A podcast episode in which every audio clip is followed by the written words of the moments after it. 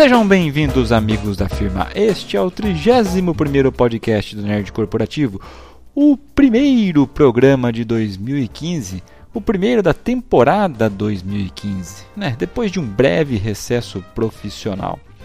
E o assunto de hoje pega carona na polêmica da falta d'água em São Paulo. Isso mesmo, nós vamos falar da crise hídrica. E sem deixar o nosso bordão de lado, né?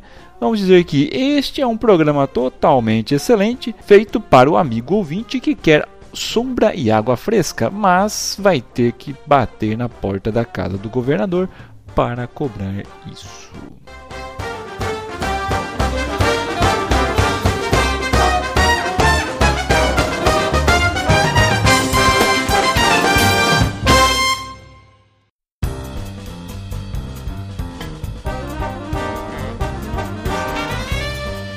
Primeiramente, um breve disclaimer. Esse programa não fará uma abordagem política em si, né, mas faremos uma abordagem sobre gestão pública e as últimas notícias que estão circulando por aí. Com base nos textos de Gabriel Kogan, arquiteto e jornalista formado na Faculdade de Arquitetura e Urbanismo da USP, né, que desenvolveu um mestrado em gerenciamento hídrico no Unesco IHE, da Holanda, né, onde ele pesquisou origens históricas das enchentes em São Paulo. Também a gente vai usar para pauta né, é, as, as manchetes mais recentes desse final de mês de janeiro de 2015 né, para explorar o assunto. Enfim, todos os links aqui no post. No post. Ok? Vamos lá então. Primeiramente, nós vamos falar dos sete erros da atual gestão das águas em São Paulo. O primeiro erro seriam os lucros desproporcionais. A capacidade de investimento da Sabesp foi corroída por lucros estratosféricos de uma gestão voltada para satisfazer acionistas, que capitalizaram a concessionária no passado em ofertas públicas de ações. A empresa é parcialmente pública, porém regida por interesses privados. Segundo ponto seria gestão sem fiscalização. Os órgãos responsáveis, tanto pelo serviço quanto pela fiscalização, estão todos nas mãos da instância atual. Ninguém, portanto, multa ninguém ou obriga mudanças radicais de gestão. A ausência de alternância do poder é, estadual, vamos por aí 20 anos com a mesma linha de governo, agravou o problema. Terceiro ponto: Esgoto sem tratamento. O saneamento foi negligenciado pelo Estado e pelo Judiciário, que fez vistas grossas a isso tudo. O problema, então, não é simplesmente falta d'água, mas falta de água limpa. Os rios, lençóis freáticos e represas estão poluídos, né? E a coleta de esgoto é precária, o que dificulta o reaproveitamento do recurso após o seu tratamento. Quarto erro seria os, os interesses eleitoreiros. Pois é, os interesses político-eleitorais se sobrepuseram às campanhas de esclarecimento à possibilidade de novos investimentos para contornar, em regime de urgência, óbvio, uma situação anunciada como né, uma, como é que a gente está, nesse drama que a gente está pelo menos dois anos aí. O, tudo bem, senhor governador, passou a eleição, ganhou a eleição, pode, né? Fala assim, opa, a gente passou aqui, ó, tem um probleminha aqui que a gente não falou na campanha, vamos tratar agora? Não, já acabou, cara, já estamos já, já estamos no final de janeiro e nada. Nada. Quinto, a destruição ambiental. O desflorestamento nas regiões de cabeceira sem nenhum controle público afeta o regime hídrico e reduz a capacidade de recuperação cíclica das nascentes. Esse é um problema que eu vejo muito. Eu viajo muito pelas estradas do estado de São Paulo, principalmente, então vejo muitas áreas verdes e vejo principalmente as cabeceiras de rio né, e as áreas que contornam as represas. Então, meus amigos, eu posso dizer para vocês que o cenário não é dos melhores. O sexto erro seria a produção estagnada de água. A falta de investimentos sistemáticos ou emergenciais né, permitiu que o consumo superasse a oferta sem que nada fosse feito. Os reservatórios existentes né, eh, entraram em estado de estresse. As novas fontes de água, por exemplo, como a, como a subterrânea, não foram exploradas. A gente sabe que existe lá o, o aquífero Guarani, mas também sabe que é caro, mas é caro tirar água de lá, só que vai ser necessário de uma forma ou outra. O último erro seria a tecnologia ultrapassada. O descaso de investimentos acarretou uma péssima manutenção de rede, né?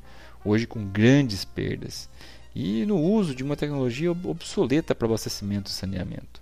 O tratamento à base de cloro, por exemplo, está proibido na Europa e na Singapura. Né? E onde lá eles tratam todo o esgoto e ainda reinserem na tubulação de água potável para fechar o sistema, sem desperdiçar uma gota. Eu ainda acrescentaria mais, eu acho que de todos os países que eu já ouvi falar sobre tratamento de água, Israel, sim, né? É, eu acho que é o país que melhor aproveita os recursos eh, hídricos que quase inexistem para a população viver. E se não me falha a memória, vou procurar se eu conseguir o link disso, eu coloco no post. Até alguns anos atrás, o governo do, do Estado de Israel oferecia um curso. É, o curso em si não tinha custo, os custos é, para você fazer seriam de viagem e hospedagem lá. Mas oferecia um curso para qualquer pessoa que fosse lá aprender o manejo né, de recursos hídricos. Será que alguém foi lá fazer isso? Ou foi apenas passear?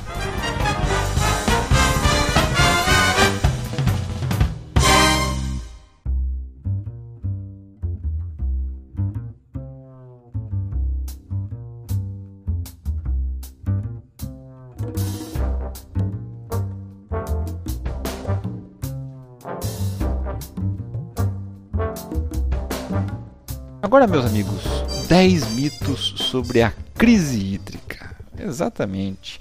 Muita gente tem falado muita besteira por aí, principalmente motivada por é, questões políticas né, nas redes sociais, para ou falar mal de uma vertente política ou falar mal de outra. Fato é né, que existem alguns mitos e a gente, nossa função aqui é ajudar a desmistificar esses mitos né, que estão aí só atrapalhando a vida das pessoas.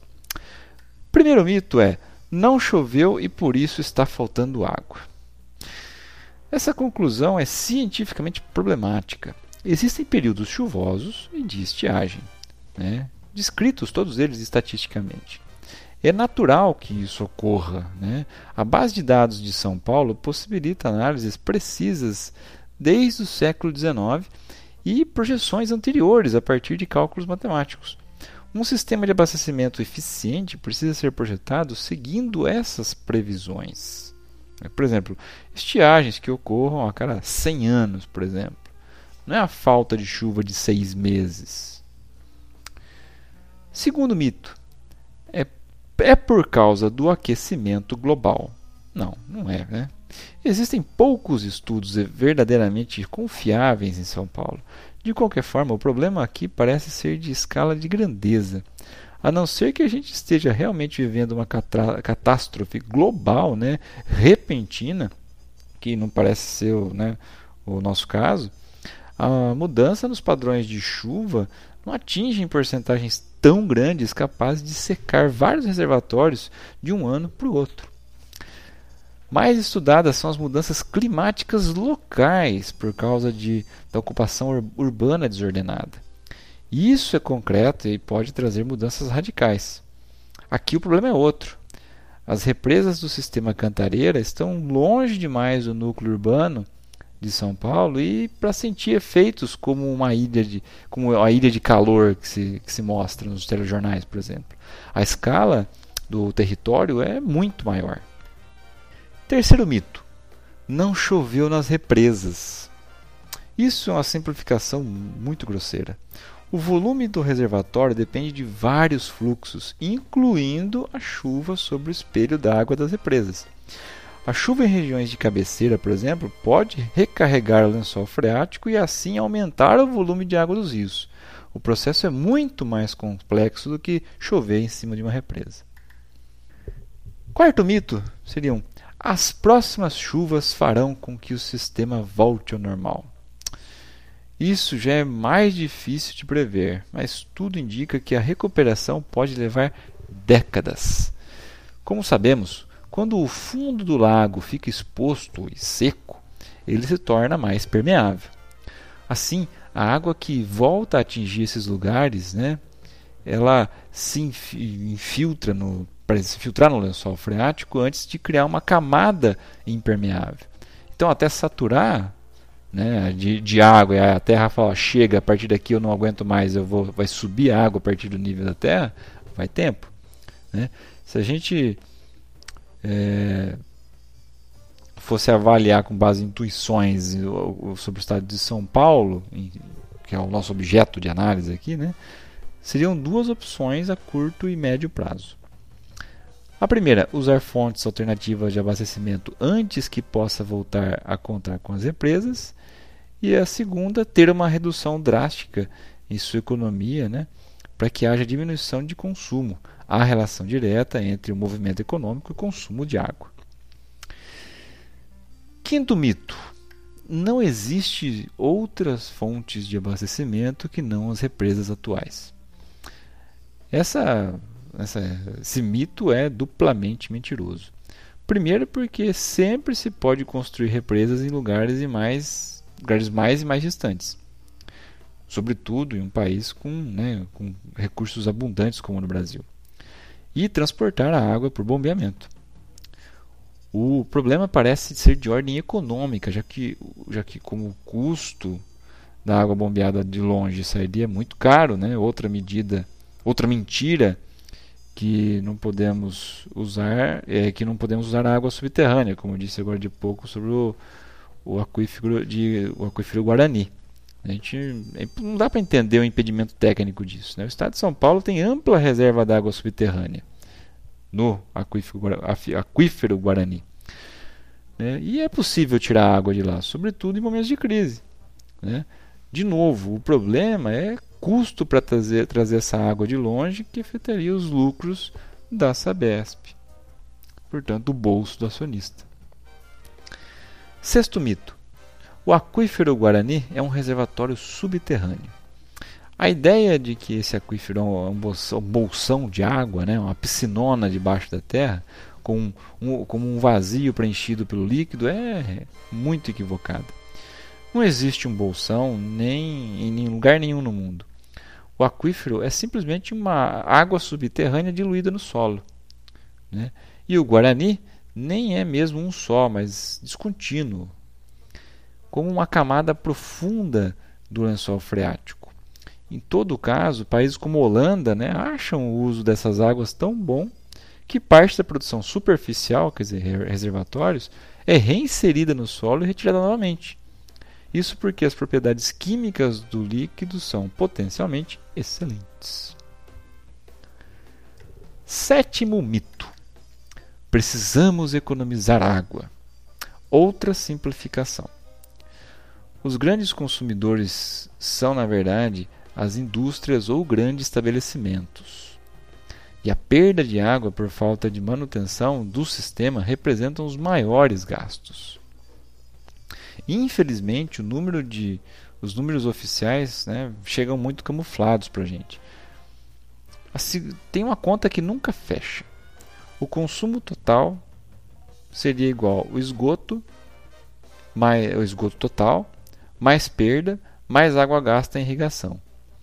Estima-se que as perdas estejam entre 30% e 40%.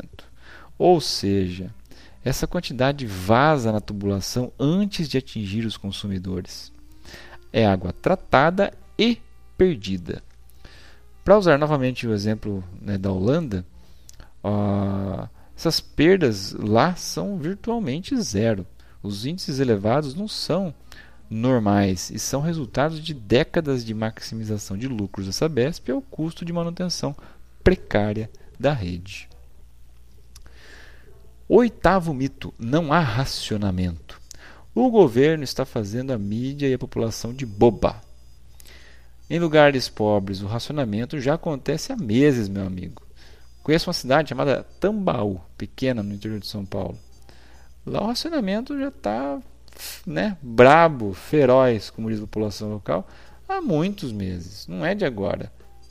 O pessoal tem algumas horas de água por dia, às vezes dia sim, dia não. É interessante né, a gente ver que, historicamente, as populações pobres são as que sempre sentem mais esses efeitos. Né? Por exemplo, as constantes, constantes interrupções de fornecimento de água no começo do século XX nos bairros operários das várzeas, né, como o Pari, aqui em São Paulo. A história se repete. Nono, é necessário implantar o racionamento. Essa afirmação é bem perigosa porque coloca vidas em risco. Já como praticamente todas as construções na cidade têm grandes caixas d'água, o racionamento apenas ataca o problema das perdas da rede, quer dizer, os vazamentos.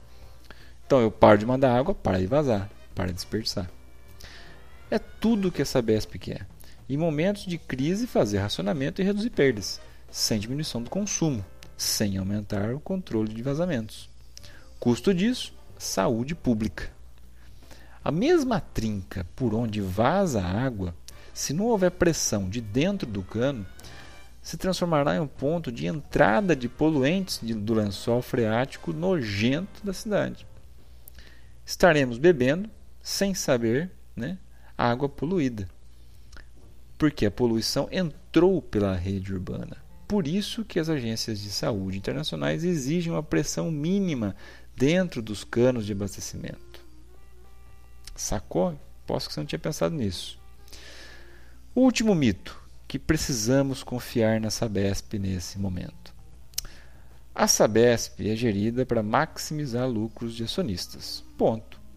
Não está preocupada em essência em entregar um serviço de qualidade.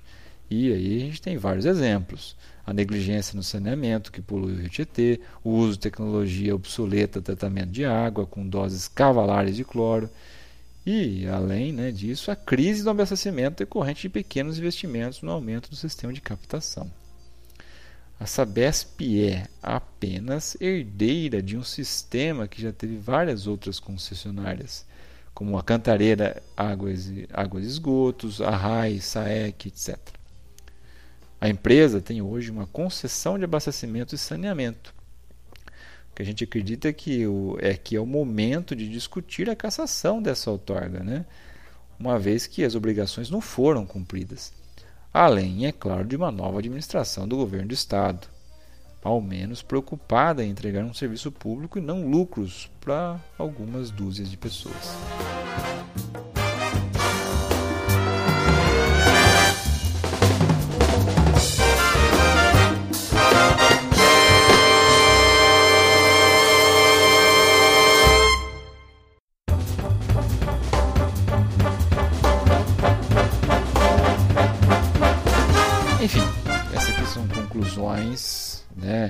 Geradas tra do trabalho, baseado principalmente no trabalho do Gabriel Kogan, como eu já disse, um arquiteto, jornalista, que formado na USP e que fez um mestrado em gerenciamento hídrico na Holanda.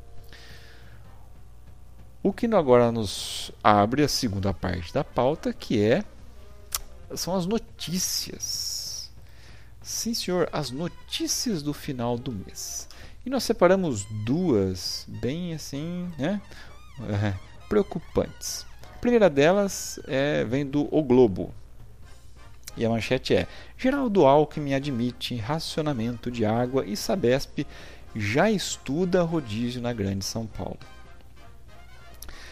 O nosso amigo Tucano ele passou o ano de 2014 inteiro repetindo que não faltaria água, enquanto a população reclamava de torneiras vazias desde o mês de março certo? Bom, acontece que essa semana, esta semana, o nosso amigo Picolé de Chuchu admitiu pela primeira vez, desde o início da crise da falta d'água em São Paulo, a existência de racionamento. e o governo do estado já estuda a implantação de um sistema de rodízio de abastecimento entre as cidades da região metropolitana. É, meu amigo, agora o bicho pegou. Certo? Ah, sem ter como continuar remanejando a água de outros reservatórios para atender os moradores que recebiam água da cantareira, né? já que outras represas também estão secando em meio à estação chuvosa, a redução da pressão da rede de distribuição tem se mostrado uma estratégia mais eficiente para economizar água. Enquanto o bônus oferecido a quem economiza água rendeu redução de 5 metros cúbicos por segundo, a redução de pressão levou a uma economia de 8, 8 metros cúbicos por segundo. Agora lembra o seguinte: reduzir pressão no sistema causa o que que eu falei? Exatamente. Abre uma porta de contaminação para essa água. E a redução de pressão já está sendo intensificada. Bairros onde a medida só ocorria em algumas horas da noite também conviverão com a redução de pressão durante a tarde. O efeito colateral, com pressão menor, é que a água não chega em alguns imóveis sem, né, sem aviso. Agora, existe uma ideia de fazerem aviso à população onde a manobra for feita. Será que eles vão avisar também os riscos de saúde? Será que estão controlando isso? O presidente da Sabesp sugeriu que os técnicos da companhia devem pensar em alternativas para aumentar a oferta d'água na região metropolitana. Hum, muito bom. Agora, né? Agora sim a gente tem que pensar. Com medidas que podem ser tomadas, né? O pessoal propôs o combate a quem furta água e frauda medidores. O uso da água da represa Billings, que hoje está poluída, incrementa a utilização da água de reuso do sistema.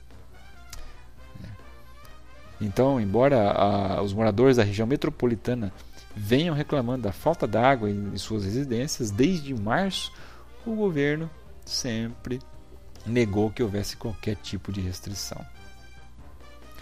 E agora, nessa última terça-feira, a Justiça determinou que o governo não pode cobrar multa de quem consumir mais água enquanto o racionamento não for decretado oficialmente. Na manhã dessa quarta-feira, aí o Alckmin mudou de produção, de posição. Quando ele foi questionado pelos jornalistas se iria então decretar o racionamento de forma oficial, o nosso governador se esquivou. Segundo ele, o governo paulista vai recorrer ainda hoje da decisão judicial que barrou a multa, chamada de sobretaxa pelo governo. Então o negócio, né? Não pode, ele quer multar, já foi mandado que seja oficializado, então ele não oficializa para que não seja usado contra ele no futuro. Papelão, senhor governador. Enfim. Uh, isso, óbvio, isso renderam muitas. Uh, esse assunto rendeu muitas uh, entrevistas do, com o pessoal da Sabesp e o governador durante. Ainda está rendendo, nós estamos só na metade da semana.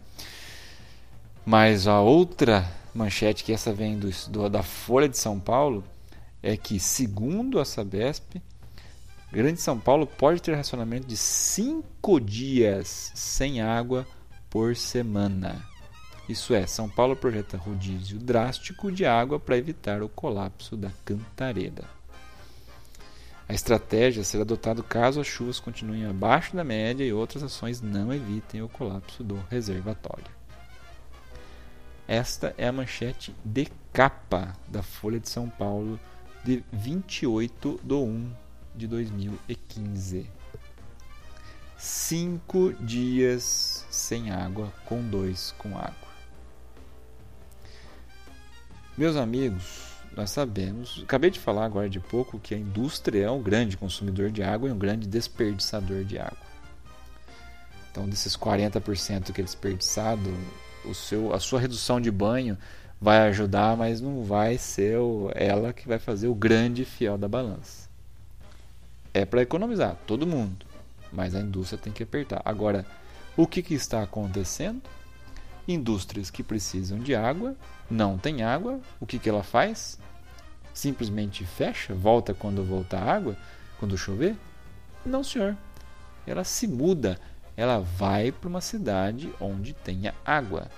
Então, vai faltar água, vai faltar energia pra, por causa né, da, da falta d'água e vai faltar emprego na Grande São Paulo e em regiões, por consequência, que falte, falte água. Sem dar detalhes nem uma possível data de início, o governo paulista admitiu que poderá adotar um rodízio drástico e pesado de água na Grande São Paulo. Né?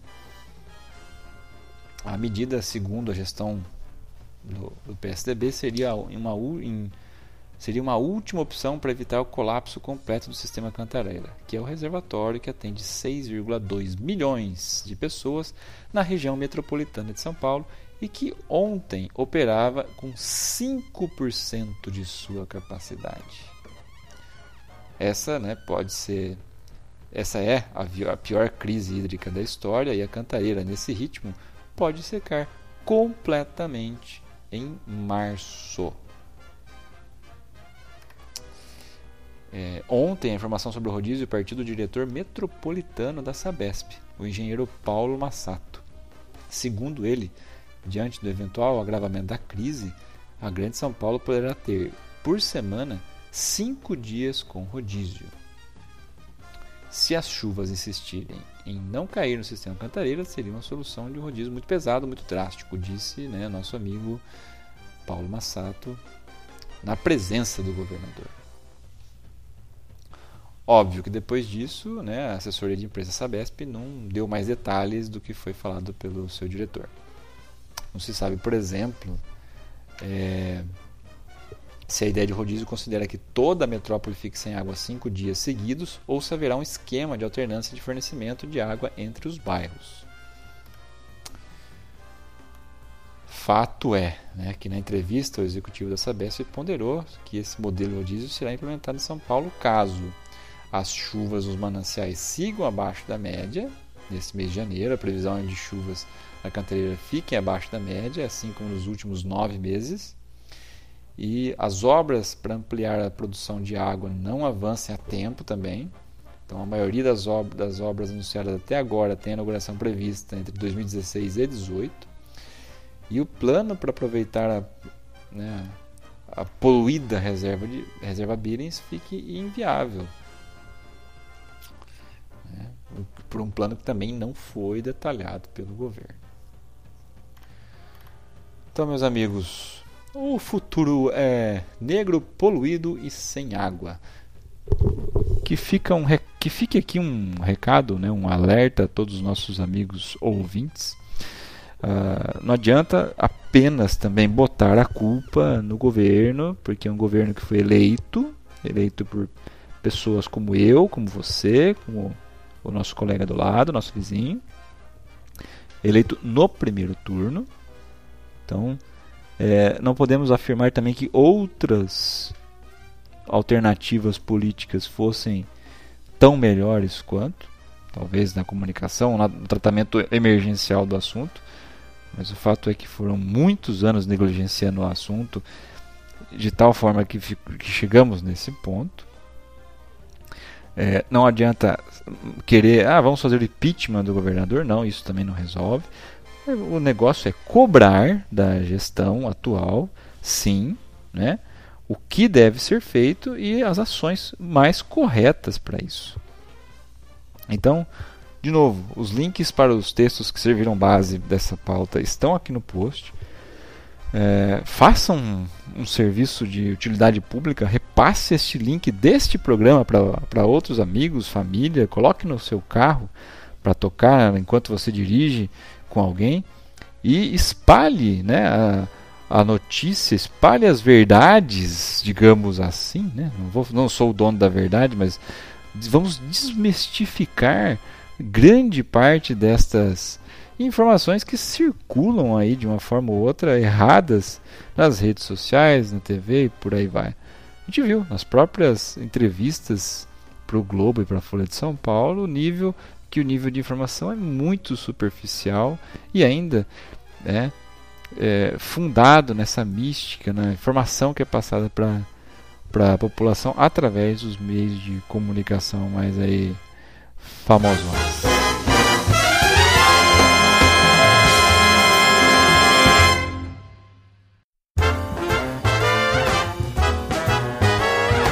Muito bem, meus amigos. A gente vai ficando por aqui, não vai ter Fica Dica a princípio. Vamos voltar com Fica Dica um pouco mais adiante. Estamos fazendo uma lista de coisas para indicar, mas ainda, elas ainda não estão lidas, ouvidas e etc e tal. Mas, porém, contudo, entretanto, todavia, né, se você chegou até aqui, nós vamos lançar um desafio. Se você não reparou, o nosso podcast não tem um nome fantasia. Exato, toda empresa tem um nome fantasia. O nosso podcast não tem um nome fantasia. Necessariamente a gente não é obrigado a ter, mas acho que seria bem legal. Portanto, até o final do mês de março, portanto temos aí praticamente dois meses, envie sugestões de nomes para o nosso e-mail que está aqui no post, nerdcorporativo@gmail.com, com os seus dados para contato. Então envie uma sugestão de nome e o seu nome um, e os seus contatos, e-mail, enfim, como você preferir ser encontrado. E a sugestão que mais agradar a diretoria da firma vai ganhar um presente, um mimo, né? além de gravar um programa especial e ter a sua voz imortalizada na grande estrada da comunicação digital, essa tal de internet que dizem veio para ficar. Ok, meus amigos? Nós vamos ficando por aqui e que a força esteja com você.